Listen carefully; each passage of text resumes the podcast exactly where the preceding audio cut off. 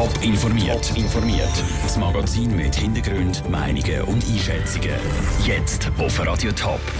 Wie die Reaktionen auf das Urteil zum brutalen Homfraub zu Altstädten sind und wie sich der FC Winterthur aufs Göpp-Halbfinale gegen Basel vorbereitet. Das sind zwei von den Themen im Top informiert. Im Studio ist Vera Büchi mit geklauten Hanfpflanzen zum grossen Geld. Was nach dem Anfang vom Krimi tönt, das ist vor zwei Jahren in Altstädten wirklich passiert. Sechs Männer sind ausgerüstet mit Polizeiwesten und einer Waffe in eine Hanfindoranlage zu Altstädten eingebrochen. Der bewaffnete Haupttäter hat auf einen Bewacher von der Anlage geschossen und den lebensbedrohlich verletzt. Das Kreisgericht Rital hat ihn darum heute zu 10,5 Jahren Freiheitsstrafe verurteilt. Die fünf Mittäter kommen zwischen zwei und drei Jahren Jahre über. Das letzte Wort in diesem Fall ist aber noch nicht gesprochen. Details von Michel Bursche. Der Überfall zu Altstädte dürfte nochmal vor Gericht kommen. Der Verteidiger vom Haupttäter findet die Strafe nämlich viel zu hoch. Er hat schon kurz nach der Urteilseröffnung angekündigt, dass er das Urteil als Kantonsgericht St. Gallen will weiterziehen will. Das vor allem aus einem Grund. Sein Mandant hat bei der Tat nur die Munition verwechselt, also aus Versehen Jagdmunition statt Gummischrot in die Waffe geladen. Ob die Staatsanwaltschaft das Urteil auch weiterzieht, ist noch offen. Sie wird jetzt noch schriftlich Urteil abwarten. Der Hauptanklagte ist übrigens kein Unbekannter. Schlagzeilen gemacht hat er schon vor 20 Jahren als Frau Münster Posträuber. Mehr Informationen zum Urteil gibt es auf toponline.ch. Und jetzt ist es also soweit. This is an historic moment from which there can be no turning back. Britain is leaving the European Union. Mit diesen Worten hat Premierministerin Theresa May im britischen Parlament verkündet, dass der Brexit offiziell anfängt. Das Austrittsgesuch ist nach dem Mittag bei der EU eingereicht worden. What can I add to this? We, we already know. Wir vermissen euch jetzt schon, hat der EU-Ratspräsident Donald Tusk kurz darauf gesagt. Zu Brüssel schauen also die meisten wehmütig zurück. Die deutsche Bundeskanzlerin Angela Merkel hat dann aber auch noch vorgeschaut. Ich wünsche mir, dass Großbritannien und die Europäische Union enge Partner bleiben.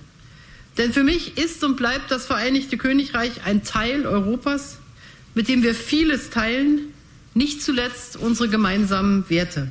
Wie das Verhältnis von der EU und Großbritannien wirklich aussieht in Zukunft, ist offen. Sarah Geisade, du bist zu Brüssel. Wie geht es denn jetzt nach dem offiziellen Startschuss für den Brexit weiter? Gerade die Verhandlungen gestartet wird ja nicht, oder? Nee, es wird in einem Monat erstmal ein Treffen der verbleibenden 27 EU-Staats- und Regierungschefs geben. Dabei geht es dann darum, die Verhandlungspositionen festzulegen, die die EU gegenüber Großbritannien vertreten will. Und dann ist man hier in Brüssel startklar für die Verhandlungsgespräche. Der Name, der dann hier öfter zu hören sein wird, ist Michel Barnier. Der Franzose wird der Verhandlungsführer Verhandlungsführer für die EU sein. Und er rechnet damit, dass diese Gespräche sich noch bis zum Oktober 2018 hinziehen werden. Ein Datum ist jetzt aber wirklich in Stein gemeißelt. Ab dem 29. März 2019, also in genau zwei Jahren, ist Großbritannien kein EU-Staat mehr. Und gibt bis dann kein Abkommen, tritt das Land halt ungeregelt aus. Tausende Fans in rot-weiß Fangesang und eine ausverkaufte Schützenwiese. Die Szene gibt es sicher genau in einer Woche, wenn der FC Winterthur im Göpp Halbfinal Basel die auf der Schützenwiese empfängt. Andrea Blatter ist vorbeigegangen, schauen, wie die Vorbereitungen auf den Göpp-Knaller laufen. Heute in einer Woche ist Abpfiff. Im Göpp Halbfinal trifft der FC Winterthur auf Basel.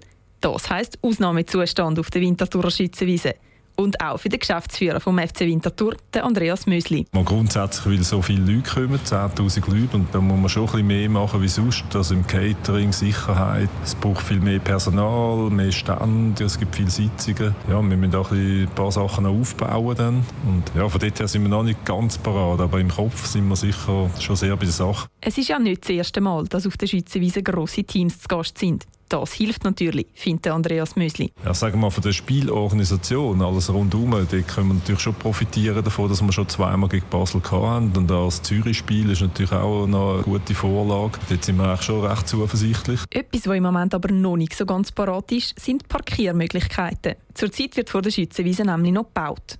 Darum hat Andreas Müsli auch noch ein Bitte an die Fans, die kommen. Wir haben eh schon wenig Parkplätze, jetzt noch viel weniger.